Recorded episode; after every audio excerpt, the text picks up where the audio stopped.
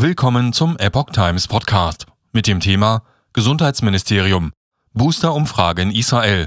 Zwei von drei Geimpften berichten von Nebenwirkungen. Ein Artikel von Steffen Munter und Tim Sumpf vom 14. März 2022.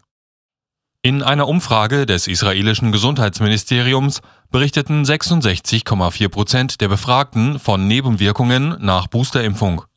In der Veröffentlichung fehlt diese Zahl, ebenso wie die Zahl der mittleren und schweren Fälle, Hospitalisierungen und Myokarditis sowie anhaltenden Menstruationsstörungen bei etwa 5% der Frauen zwischen 19 und 50. Das Amt für öffentliche Kommunikation zur Bekämpfung von Covid-19 in Israel berichtete im Februar über eine vom Supreme Helsinki Committee des israelischen Gesundheitsministeriums in Auftrag gegebene Umfrage. Ausgewertet wurde darin die Häufigkeit von Nebenwirkungen bei 2049 volljährigen Menschen in Israel. Alle erhielten im Zeitraum von 21 bis 30 Tagen vor der Befragung eine Boosterimpfung mit dem Präparat von Pfizer BioNTech. Die Teilnehmergruppe wurde dabei mit 51 Prozent Männern und 49 Prozent Frauen angegeben und in drei Altersgruppen aufgeteilt. 18 bis 39 Jahre, 40 bis 59 Jahre und die über 60-Jährigen. Die offizielle, in Klammern selektive Meldung Booster sind sicher. Die Schlussfolgerungen der Studie wurden in der offiziellen Mitteilung mit ausgewählten Werten wie folgt zusammengefasst.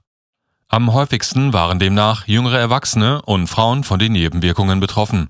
Bei den meisten gemeldeten Nebenwirkungen habe es sich um lokale oder allgemeine Nebenwirkungen gehandelt, die nach ein bis drei Tagen abgeklungen seien. Weiter heißt es, dass mehr als ein Fünftel, also mehr als 20 Prozent der von Nebenwirkungen Betroffenen einen Arzt aufgesucht hätten. Letztlich wurde noch erklärt, dass die meisten der gemeldeten Nebenwirkungen darauf hingedeutet hätten, dass deren Auftreten nach der dritten Impfung nicht schlimmer war als bei den ersten beiden Impfungen.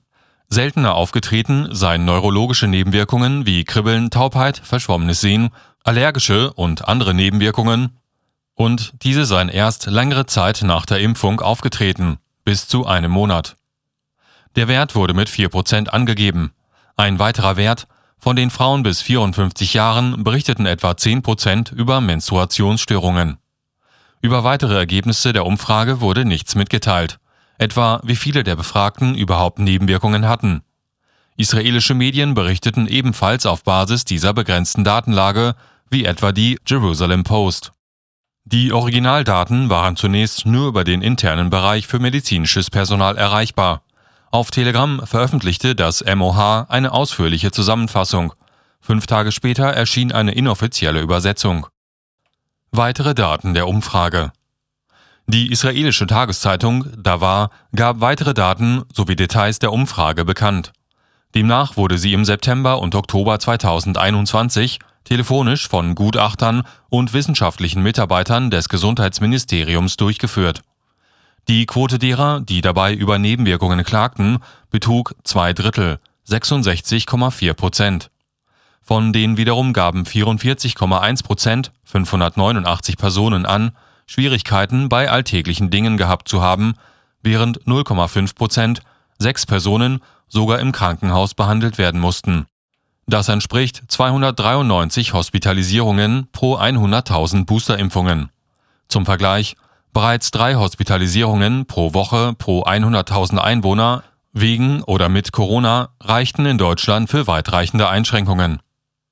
Bei den neurologischen, allergischen und anderen Nebenwirkungen wurden in der offiziellen Version die besorgniserregende Symptome weggelassen. Dazu gehören teilweise Gesichtslähmung bei 0,5 Prozent und Atembeschwerden bei 1,5 Prozent. Zudem traten Herpes simplex und Herpes zoster Gürtelrose mit jeweils 0,2 Prozent auf. In einem Fall kam es zu einer Myokarditis, Herzmuskelentzündung. Auch diese Nebenwirkung fehlt in der offiziellen Meldung.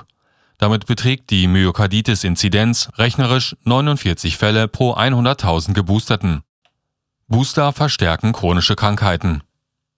Zudem wurde bei einem Teil der Befragten von einer Verschlimmerung ihrer chronischen Erkrankungen im Monat nach der Boosterimpfung berichtet.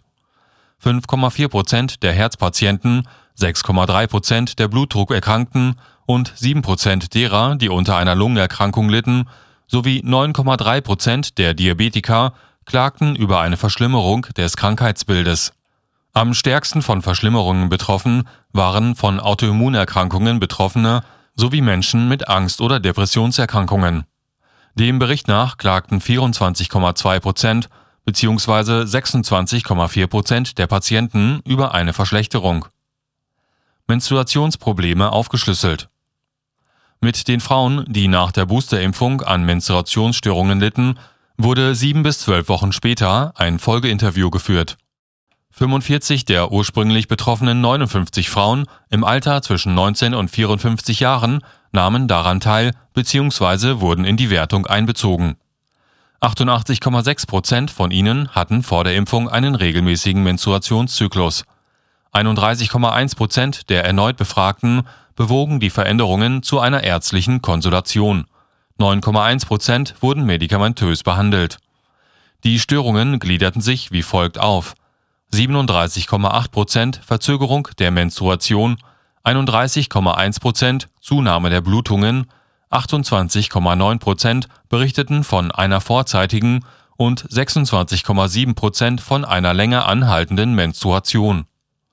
In 24,4 Prozent der Fälle traten die Blutungen während des Monats auf und 20 Prozent klagten über starke Schmerzen während der Menstruation.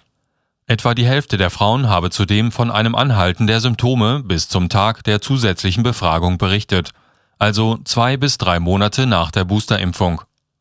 In 39 Prozent der Fälle hatten die Frauen bei den vorangegangenen Corona-Impfungen ähnliche Probleme. Zwei Drittel von den davon betroffenen Frauen berichteten, dass die Probleme nach den beiden ersten Impfungen wieder verschwanden und mit der Drittimpfung wieder auftauchten